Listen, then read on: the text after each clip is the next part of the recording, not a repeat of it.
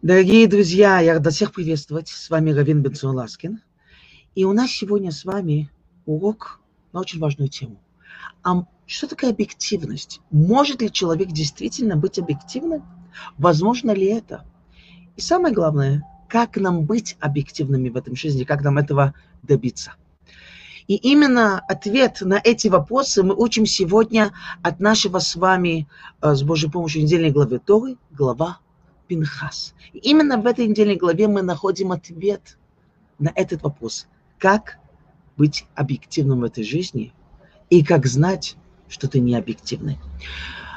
Где мы с вами находим вообще намек на ответ на этот вопрос, на тему объективности?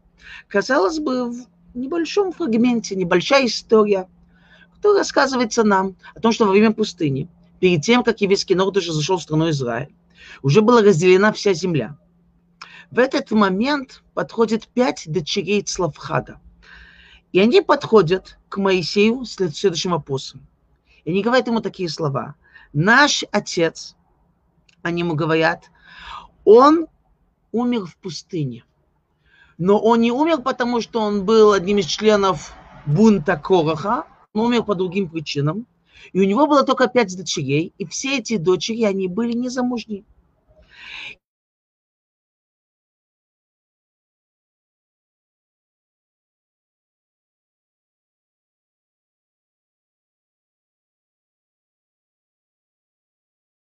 попросили дочери у Моисея, чтобы он сделал исключение и дал им землю, которая принадлежит их отцу.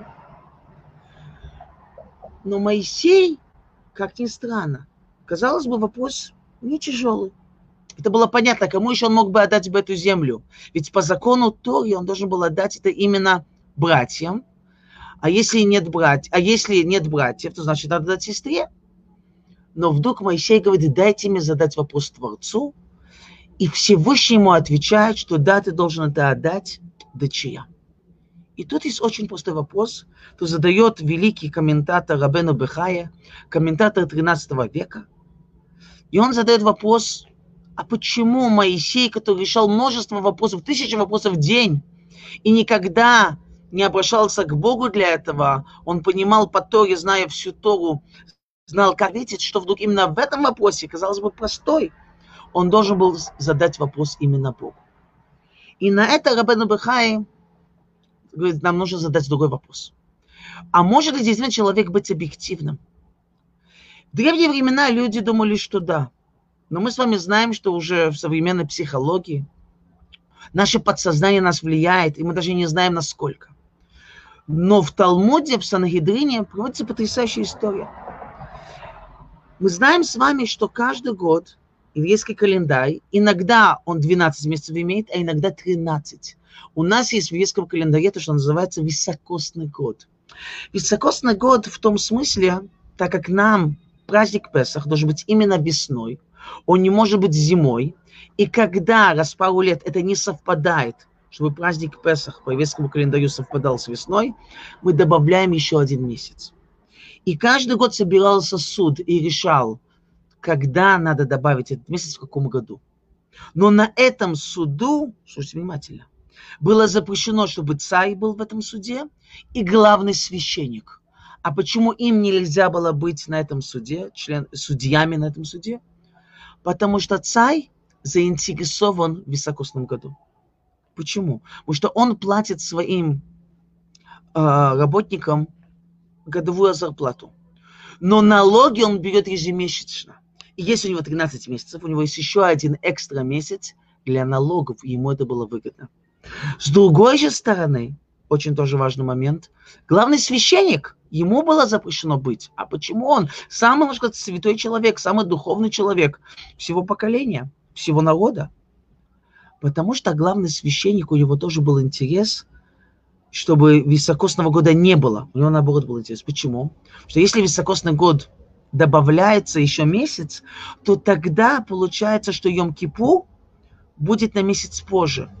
И тогда он попадет уже в более холодное время. А как это влияет на Коэна?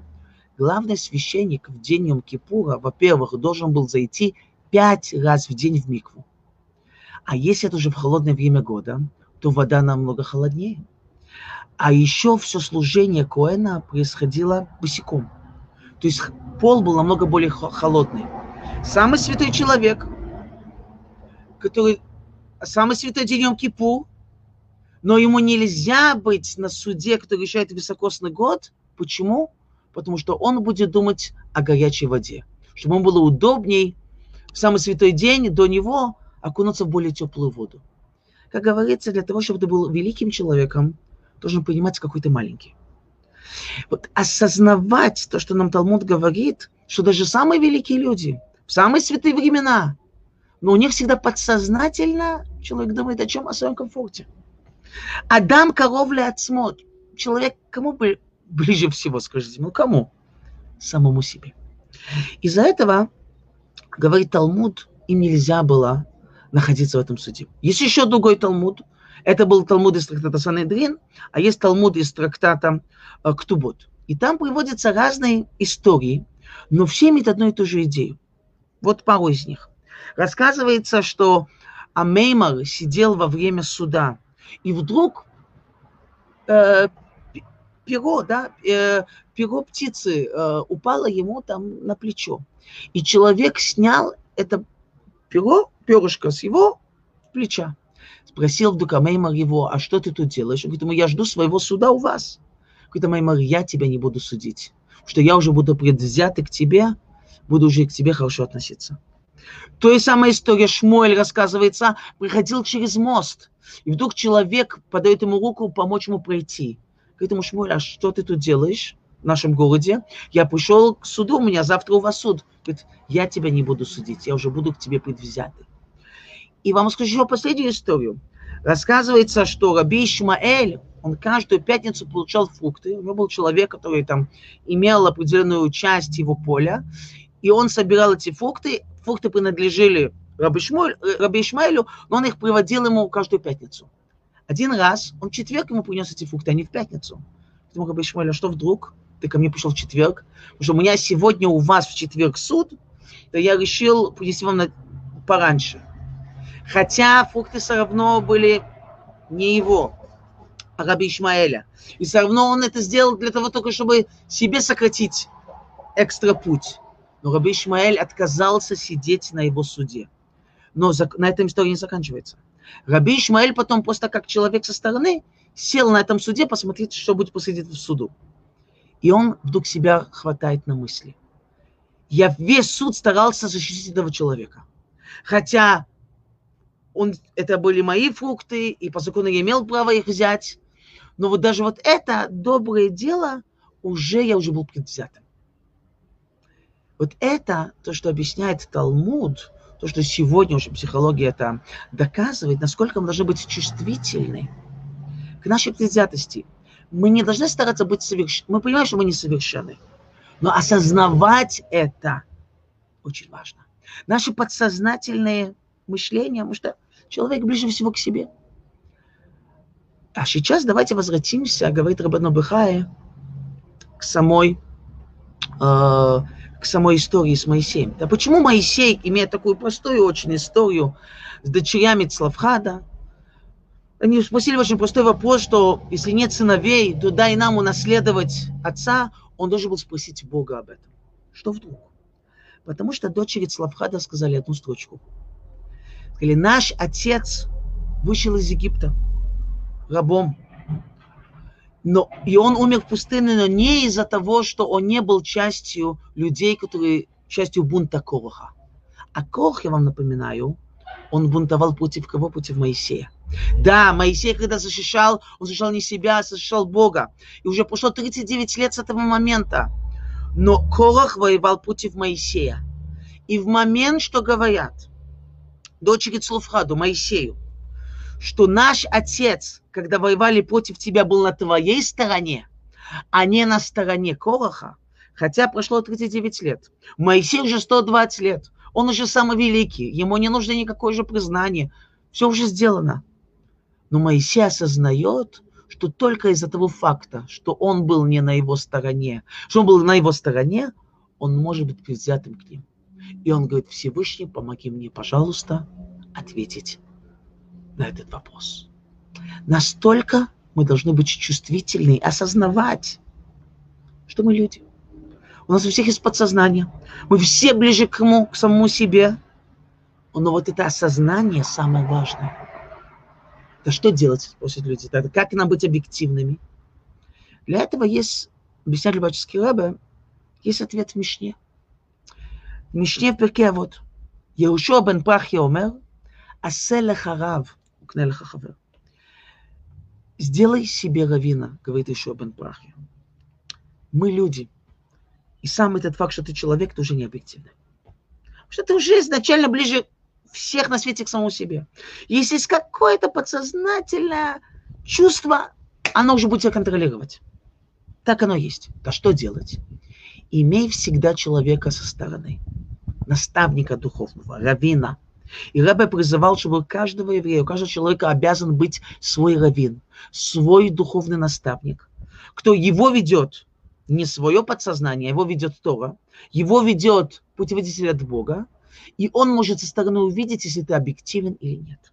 Может дать тебе реальное зеркало твоего состояния и помочь тебе действительно делать то, что Бог от тебя хочет, а не то, что тебе кажется. А это, в общем, ты не объективен.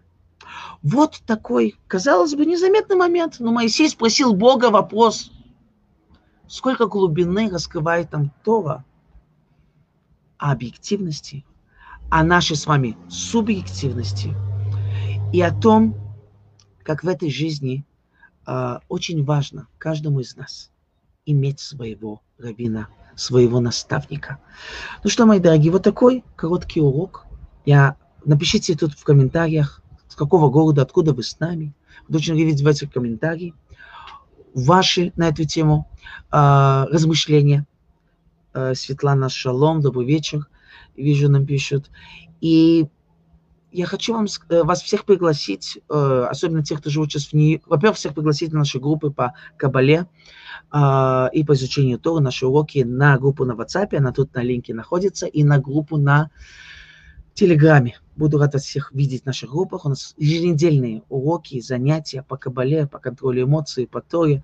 Буду рад всех вас видеть в наших занятиях. И также хочу сказать, что в среду, то есть завтра, у нас, особенно для жителей Америки, начинается новый ульпан, каббалистический.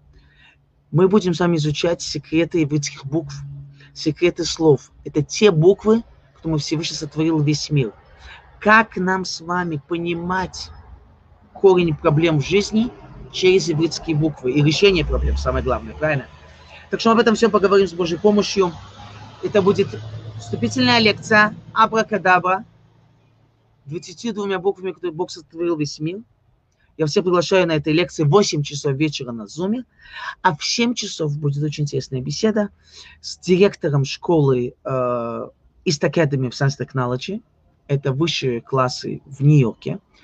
А, я являюсь деканом этой школы, и у нас будет беседа с Еленой Соколей на тему вообще образования во время ковида в Америке сейчас а, на следующий год. Очень интересная беседа. Я всех буду рад вас видеть с Божьей помощью. А, вся информация в наших группах, записаны эти группы. Поддерж, поддерживайте, пожалуйста, также наши уроки, наши занятия. Тут есть тоже линк наверху «Поддержать». И всем вам желаю всех благословений. Всегда быть объективными. А если не удается, имейте своего равина. Всех вам благ. Спасибо.